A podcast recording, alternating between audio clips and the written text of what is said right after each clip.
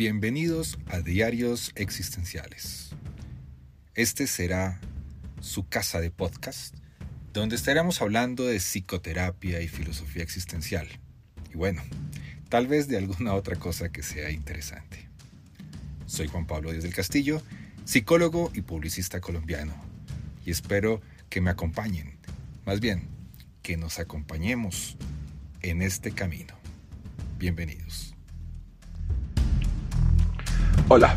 Bueno, hace rato no estaba haciendo los videos de la ansiedad y hoy estoy retomando, después ya de un tiempo, por diferentes razones había dejado de hacerlos, pero bueno, aquí estamos nuevamente y hoy les quiero compartir de algo que he estado conversando con varios consultantes y que me ha llamado muchísimo la atención y es sobre la vivencia de la insuficiencia, que ya hemos tenido una serie de videos, que ahorita están en los podcasts también.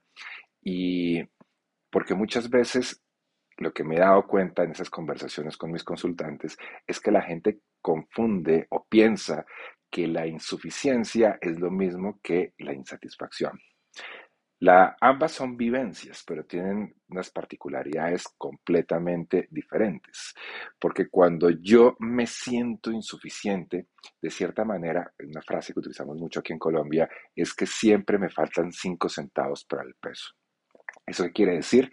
que nunca logro llegar al 100, nunca logro llegar al máximo y pareciera que eso precisamente hace que no disfruten los logros, no se sientan satisfechos con lo que están haciendo, como que sienten que siempre les falta algo para lograrlo. Y esa insatisfacción, de ahí viene el famoso síndrome del impostor, porque sienten que nunca hacen lo suficiente, que no utilizaron todos los medios, todas sus cualidades, eh, todas sus genialidades, todas sus capacidades para lograr el 100%, que siempre que se quedaron en ese 95 o ese 90 y eso les hace generar un vacío terrible digamos como de cierta manera. Mientras que sentirse insatisfecho es algo completamente diferente, porque insatisfecho quiere decir que no está lo suficientemente hecho.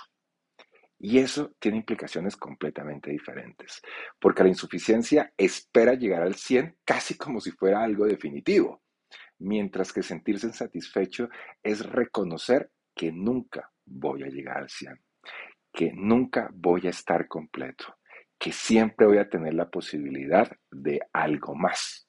Dense cuenta que es interesante, porque las personas que sienten la vivencia de la insuficiencia parece que estuvieran mucho más dedicados a buscar respuestas exactas, a buscar el logro exacto que les permita estar completamente seguros.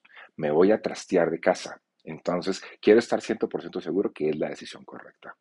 Mientras que la persona que sufre insatisfacción sabe que va a ser difícil, que va a tener dificultades y que va a tener que aprender poco a poco en esos cambios.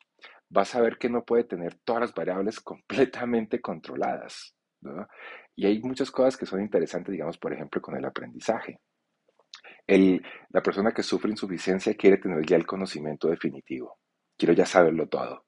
Mientras la persona que sufre, que se siente insatisfecho, dice, oh, afortunadamente me queda mucho más por aprender.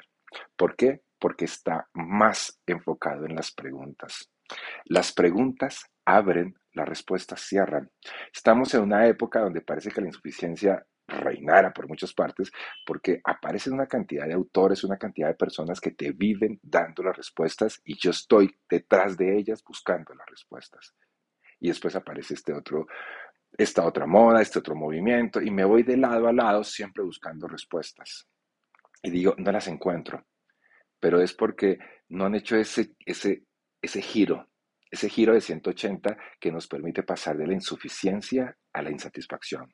La insatisfacción nos permite sentir que falta mucho todavía y eso lo vemos con alegría y con curiosidad, porque decimos, wow, tengo tanto por aprender todavía, qué bueno. No me las sé todas, eso quiere decir que puedo seguir aprendiendo. Y esa es la gran diferencia.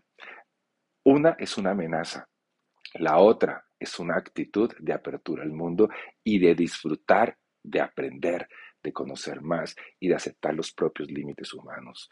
En la insuficiencia parece que no aceptamos los límites humanos de no puedo hacerlo todo, no puedo saberlo todo, no puedo tenerlo todo y no puedo estar en todas partes. La persona que está o experimenta la satisfacción reconoce sus límites, reconoce que no podemos saberlo todo. Y entre yo más sé, más consciente soy de que es mucha más la información de la que no sé. Mientras que la persona que está en insuficiencia busca la respuesta exacta, busca el libro que te diga qué hacer, que de ahí no se salga, busca verdades absolutas. Y ahí radica precisamente esa diferencia. ¿En dónde estás? Queriendo llegar al 100% siempre y nunca lo logras y sintiéndote que nunca das el nivel.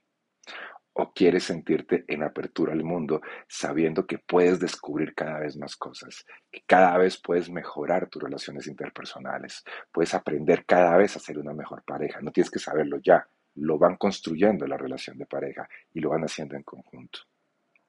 Que vas a aprender más sobre cómo ser psicoterapeuta, de cómo hacer marketing. Tienes la posibilidad de seguir aprendiendo y eso te genera paz y sobre todo curiosidad y deseos de seguir adelante. Como decía Pablo Picasso, que la inspiración me agarre, me encuentre trabajando, decía él. Eso tiene que ver. La insuficiencia, queremos que ya llegue la inspiración para ponerme a trabajar. La persona en insatisfacción empieza a trabajar para que llegue la inspiración o que llegue la voluntad de hacerlo, la motivación. Y esas son diferencias importantes. Una, sufrimos por evitar que llegue y la otra la, comprendemos como una característica humana, de que nunca nos las vamos a saber todas, afortunadamente. ¿De, dónde, ¿De qué lado estás tú? Piénsalo. Es un giro, puede ser una actitud, puede ser una forma de transformar tu diálogo interno que te hace sentir que nunca das la talla o decirte a ti mismo, todavía puedo aprender más. Muchas gracias.